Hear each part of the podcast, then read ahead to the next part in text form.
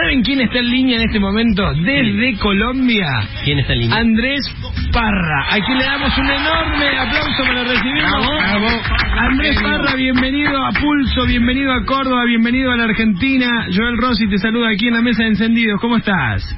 Hola chicos, muy buen día, muchas gracias, muy bien. Qué, qué placer saludarte, Andrés. Gracias. ¿Cómo, eh, te, te pasa así de extrañar un poco el patrón del mal, como nos pasa a los que... No, no, para ¿No? nada, estoy, estoy muy feliz ahora con el estreno del presidente, eh, totalmente concentrados en eso, eh, nos ha ido hasta ahora muy bien, una serie a la que le teníamos mucha, mucha ilusión y, y bueno, ahora viendo que cómo sigue el debate y cómo siguen las discusiones y cómo sigue el avance de- del estreno de la serie en Amazon la semana pasada. Sí, despertó muchísima polémica el, el estreno de la serie, bueno, por, por- porque hay, por supuesto, mucha gente que de alguna manera queda expuesta en lo que la serie cuenta. ¿Ustedes como actores se involucran previamente en eso? ¿Ponen reparos? Che, vamos a contar esto, pero tenemos prueba para decir lo que vamos a decir, o simplemente actúan el guion y eso es responsabilidad de Amazon y la producción? Sí, absolutamente. Eso no, no, no nos compete, no es nuestra responsabilidad, no es un tema, digamos, que, que nos atañe a nosotros. Uno simplemente, si hace uno clic con la historia, ya, eso fue lo que me pasó a mí.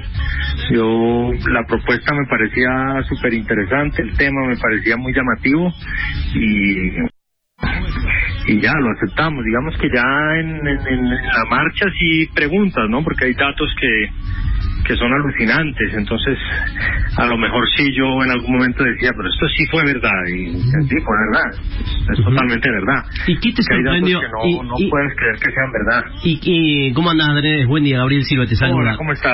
Bien, eh, soy de los que arrancó con la serie, se lo comentaba a mis compañeros, y, y te enganchas y empezás a verla, te toca interpretar a, a Sergio Jadwe, te contamos a la gente, un tipo que hace una carrera tremenda y en un corto tiempo dentro del fútbol chileno y termina con mucho peso a, a nivel conmebol. Pero en eso de Sí. sorprenderte con datos, ¿qué fue lo que más te sorprendió? ¿Qué es lo que de alguna manera desata el FIFA Gate? A mí, por ejemplo, el tema de, de, de, de- de- de la Conmebol tener un edificio en Luque eh, con total inmunidad diplomática, que es, además el término es para mí un sofisma, ¿no? Al final es impunidad diplomática lo que tienen allá. Que la policía no pudiera entrar, que puede haber ahí cualquier actividad ilícita de cualquier tipo y, y son absolutamente inmunes como una especie de Vaticano, me parece eso ya, ya terminó, pero funcionó así durante mucho tiempo. Eh, yo creo que la forma en que los corruptos se burlan de nosotros es... Ya la corrupción se volvió paisaje, eso me parece lo más triste de todo. Pero pero ese dato, ese dato para mí fue muy impresionante. O sea, me parece increíble que algo así se, se, se permita, esté a la vista de todo el mundo, no sea secreto para nadie y funcione. Dijiste en una declaración, en una nota que te hicieron respecto de la serie, que para, para aquellos que no son fanáticos del fútbol, te termina atrapando la serie por otro lado, que es por los tremendos hechos de corrupción. Sí, yo creo que la serie la serie fue pensada para para un nicho más amplio que el aficionado al fútbol. La serie tiene elementos que la hacen muy entretenida para para el resto del público también. Al final el fútbol es simplemente yo creo una excusa para para mostrar pues exacto la, la corrupción, pero creo que además tiene unos personajes eh, muy bien desarrollados y tiene unas relaciones eh, muy bien desarrolladas y tiene unos apuntes de ficción también que son muy eh, acertados. Yo creo que en ese sentido la serie es muy es muy sabrosa de ver y es muy entretenida. Eh, Andrés, ¿por qué eh, suponés que te eligen siempre para... O sea, te tocó hacer de Pablo Escobar, Sí. te tocó hacer de Hugo Chávez, Sí. y ahora te toca interpretar a, a, a Jadwe. Digo, ¿hay algo en tu personalidad que de alguna manera eh, hace más sencillo que llegues a esos papeles o, o es tu gran capacidad actoral? ¿Por dónde ¿Tu va? versatilidad? No, no, yo eso sí no lo sé, yo es, es como un voto de confianza, ¿no? Que, que me dan, yo no no sé si si si, si creerán en mi trabajo o, o saben pues que yo soy un enamorado de este oficio y que yo pues me, me, me echo al hombro, trato de echarme al hombro mis personajes y de trabajarlos con, con rigurosidad, con disciplina, no sé, no sé, no sé cuál será la la razón, pero lo que sí es cierto es que yo trato de no de no rehuirle al, al combate. A mí entre, entre el personaje más alejado esté de mí, más complejo sea y el reto más difícil sea, yo encuentro en esos retos mucha inspiración. De verdad lo digo, como que me, me, me preocupa tanto el resultado y me preocupa tanto el riesgo de aceptarlos que, que inmediatamente a mí como que la el chip creativo se me activa y, Vos y, que y me puedo sentar a trabajar. lo Pero, que nos pasa perdón, lo Gaby, que- ¿no? Sí. En esto de que te toque interpretar, por lo menos en estas tres eh, series de las que hablamos, a, a personajes reales, digamos, porque también tiene ese ese Una cosa es cuando vos tenés un libro y hay que recrear de cero a un prota, a un, Una ficción. a un, a un protagónico, y otra muy distinta es Sí. recrear a personas que existen o existieron. Hugo Chávez, Sí, ese, ese ah, es. Escobar y, y, y Jadwe. Digo, eh, ¿cómo lo laburás? ¿Ves videos de la gente, eh, digamos, en cuestión, digamos, de, de estos tres personajes, en- por caso? Eh, o, ¿O no? ¿O ¿Tratás de meterte en el libro? ¿Desde dónde recreás? Mira, yo yo paso muchas horas en el en, en- en el estudio, digamos, sentado en, en mi escritorio, ¿no? En, digamos, en mi oficina, por decir algo, que es en mi casa, y me siento ahí y por ahí pasan libros, por ahí pasan entrevistas, documentales, películas, crónicas, artículos de prensa, eh, y paso mucho tiempo ahí sentado leyendo, haciendo resúmenes, eh, tratando de, de, de, de- de reunir la mayor información posible de temperamento, de personalidad, de carácter, de anécdotas, de, bueno, todo lo que pueda encontrar. Relacionadas al personaje, digamos, en cuestión. Exacto, digamos. Claro. Tengo Y- la suerte también de que son personajes muy mediáticos, así que... Sí, eso es digamos, una suerte, pero también te pone en un lugar de juicio social. Viste, la gente dice, "Mm, no le sale parecido. O como te pasó con Pablo Escobar, le salió igual. Digo, es muy fuerte porque te expones a un lugar de crítica, viste, que eh, eh, es tu actuación más tu interpretación del personaje real. Sí, yo, yo digo, a lo mejor hay como una un grado de irresponsabilidad de mi parte tal vez, porque yo realmente nunca, mientras estoy en el proceso creativo, no, no, no me detengo a pensar en eso, porque creo que eso me, me paralizaría, pues porque por supuesto la carga, la carga es mucha y como puede salir muy bien, puede salir muy mal. Andrés, Afortunadamente hasta ahora los tres Sí, han salido muy bien. por lo menos dignos, yo no sé, o sea, no no no no, no han sido pues la muerte para mí, y- pero pero sí, obviamente ese es el otro reto, ¿no? Que puedes hacer un, un trabajo muy extenso y tal, pero puede que no llegues.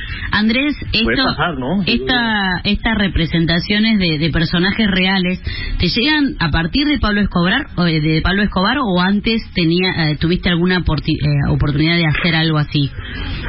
Yo tuve un, el, el primer personaje así real fue uno que se llamaba Anestesia, de un de una serie que se llama El cartel de los sapos. Ujú. que ahí fue todavía más loco porque a él, a él sí tuve la posibilidad de conocerlo, hablé con él, tuvimos una charla como de, fue una charla muy larga, yo me acuerdo que duramos hablando como ocho horas, eh, era un narcotraficante también y que ya había pagado su condena y ahora vivía como informante en, en Miami, nosotros estábamos rodando en Miami y él decidió llegar al, al set de grabación porque el autor de la serie había sido compañero de celda de él. Los dos ya estaban libres, los dos eran colaboradores del FBI, de la DEA, perdón, y eran amigos. Entonces él le dice, llegó antes, que es el que hace de usted, venga y lo saluda. Y él se presentó ahí. Wow. Eso fue muy bizarro y muy raro. Pero bueno, ahí... Andrés, ¿cómo te llevas con las redes sociales y las críticas que pueden ser permeables, si son buenas o son malas? No, yo me la llevo bien porque es lo que tú dices, ¿me entiendes? O sea, es imposible hacer una serie que le gusta a todo el mundo. Eh, a mí me han amenazado, a mí me han insultado, a mí me han por debajeado, a mí, a mí han hecho de todo. Entonces, de alguna manera yo ya estoy acostumbrado. Aprendí a manejar los, los odios y yo no entro en discusiones, yo no, nunca, casi nunca, nunca, nunca le respondo a alguien porque eso es una bola de nieve y lo, y lo, lo, lo peor que uno puede hacer aquí es darle, darle oxígeno a eso porque el que termina perjudicado es uno. Entonces lo que yo normalmente hago es silencio o bloqueo. Sí. Y, tra y, y los comentarios positivos. Es decir, trato de tener unas redes sociales eh, sanas, de gente bonita, de gente... A mí el odio por el odio y el resentimiento y... Andrés, acá te cruzaste con un, con un periodista que, que es muy conocido que se llama Martín Lieberman, que digamos que le puso una crítica mala y vos le, le respondiste con cierta ironía, ¿no? Sí, pero es que lo de Lieberman, si tú te das cuenta, mira, primero yo no sabía quién era él, lo digo con mucho respeto porque yo no soy futbolero. Yo no, yo no, yo no sé quiénes son los. Sí, dos días antes yo había puesto un tweet de verdad porque lo hago desde que hago teatro. Cuando yo hacía teatro, ya lo expliqué hace unos días. Cuando yo hacía teatro, nosotros salíamos al saludo final y siempre decíamos si les gustó la obra, inviten a sus amigos, si no les gustó, inviten a sus enemigos. Y la gente se reía, aplaudía y ya. Que era una manera de nosotros traer más público. Dos días antes de lo de Lieberman, ¿Lieberman? Sí, sí, Lieberman. así es eso. Yo puse un tuit que decía, si les gustó el presidente, invita a tus amigos, si no les gustó, invita a tus enemigos. A los dos días yo me levanté, estaba el tuit de Martín y yo vi que tenía mucho movimiento el tuit. Me meto a la cuenta, veo que es una cuenta verificada, veo que tiene casi 800 mil seguidores y yo en ese momento de verdad lo que pensé fue, aquí hay una oportunidad de negocio. Porque si yo le contesto a este señor, eso va a tener repercusión y a lo mejor traigamos más gente a ver la serie. Pues desde ahí. Claro, porque tuit. Sí, Lieberman puso, es pésima el presidente, malísima, mal actuada, mal contada. Ahí te hace una crítica incluso en lo personal, más porque a alguien puede no gustarle el guion de una serie, le es válido. Pero ya cuando No, dice pero- mal actuada, se mete con tu Pero trabajo. cuando él dice mal actuada, cuando él dice mal actuada, yo pensé en todos nosotros. Todos estamos claro. actuando. Si no salva nadie, somos todos. Entonces, ¿qué pensé yo? Si para este señor el presidente fue así de terrible, mejor dicho, es más o menos el COVID y después el presidente, pues que se la recomienda a sus enemigos, pensé yo. Claro. Que, pues, Ah. si uno, uno que quiere que a un enemigo le vaya como, pues mal, Claro, que, y eso fue todo lo que pasó. que pase un mal Y a momento. los 10 minutos, y a los 10 minutos eso había explotado en Twitter. Andrés, y volviendo y volviendo un poco a esto de, de cómo construís cada uno de los personajes y el contacto que tuviste con este narco para, para ficcionarlo, eh, repaso los tres eh, top, digamos, Escobar, Chávez y Jadwe. El único Jadwe. vivo de los tres es Jadwe, ¿tuviste contacto con él? Esa es la primera pregunta. Y la segunda, eh, por ahí se pierde, eh, un mal, mala nuestra, eh, tu papel en la Odisea de los Giles, donde tenés que ir al guion para saber quién es el que hizo el rol del estafador, porque Claro, directamente que no hace el, el abogado malo, el villano. Claro, ahí, no sabés quién es el tipo. Sí. Mansi, Mansi. Mansi, sí.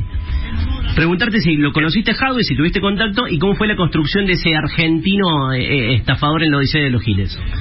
Bueno, me, a no, digamos que después de mi experiencia esa que te conté en el cartel de los sapos, que fue hace como 15 años, eh, y con el tiempo y con las experiencias yo me di cuenta de que hablar con los personajes reales o con las familias o con los que los conocieron vicia la investigación, porque obviamente no se van a sentar a decirte a ti la verdad, menos sabiendo que tú vas a representarlos en una serie. Entonces siempre van a tratar de salvarse, siempre van a tratar de justificarse, siempre van a tratar de decirte, no, pero mira, yo lo que quería era, entonces yo desde esa experiencia resolví nunca más acercarme a ninguno de mis personajes porque por, por eso que te digo, porque no no no no aporta la investigación ni a los amigos ni a los enemigos.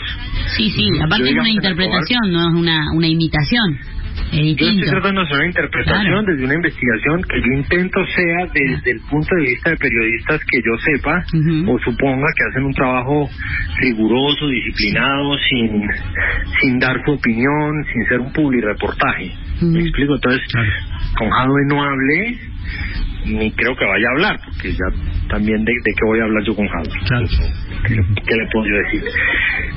Y el personaje de Mansi, eh, claro, se le da otro tratamiento distinto, ¿no? Es, es, es como se abordan los personajes de ficción, donde uno tiene que meter mucha imaginación. Digamos que me basé obviamente en el libro de Eduardo, La Noche de la Usina, eh, ensayos, conversaciones con Sebastián, eh, mucha ayuda del elenco también, de Ricardo, de, de Brandoni, de Arauz. Entonces, eh, un proceso para que les dé risa o les porque es curioso eh, un acento que me costó mucho más trabajo por ejemplo ese que el argentino que el chileno perdón El chileno, claro. Fui mucho con el acento argento sufrí mucho eh, pero bueno mira como un sueño hecho realidad imagínate yo para nosotros los actores colombianos el cine argentino siempre ha sido como un referente y me parecía me parecía increíble ya yo tener la posibilidad de estar en una película de ese tamaño y, y bueno y después la película se se convierte en un éxito en Argentina. Entonces fue una experiencia fue una experiencia muy bonita y, y- me llevé recuerdos muy bonitos y pues sí la construcción fue así desde, desde la novela y desde las charlas con Sebastián como él como veía el personaje como lo veía yo qué pensábamos personaje que habla muy poco no entonces eso también era muy bonito a mí esos personajes que que tienen que, que contar todo como desde la mirada pues me parecen también muy interesantes entonces fue una experiencia muy chévere Andrés, ¿y tu vida personal cómo es? ¿Estás casado? ¿Estás en pareja? ¿Tenés hijos? ¿Qué, qué es de tu Yo vida? estoy, ca- yo estoy casado, tengo dos hijos, vivo en Bogotá, llevo una vida muy normal. ¿Qué, qué te gusta, por ejemplo? ¿Qué haces afuera de la actuación? Porque se te escucha como muy fanático, muy muy metido en esto, como que gran parte de tu vida seguramente la acapara la- el laburo, si se quiere, y tu pasión. Pero ¿tenés algún hobby? Mira, yo soy un, un gran amante del ocio, del no hacer nada, del Ah, perder el tiempo, me gusta mucho.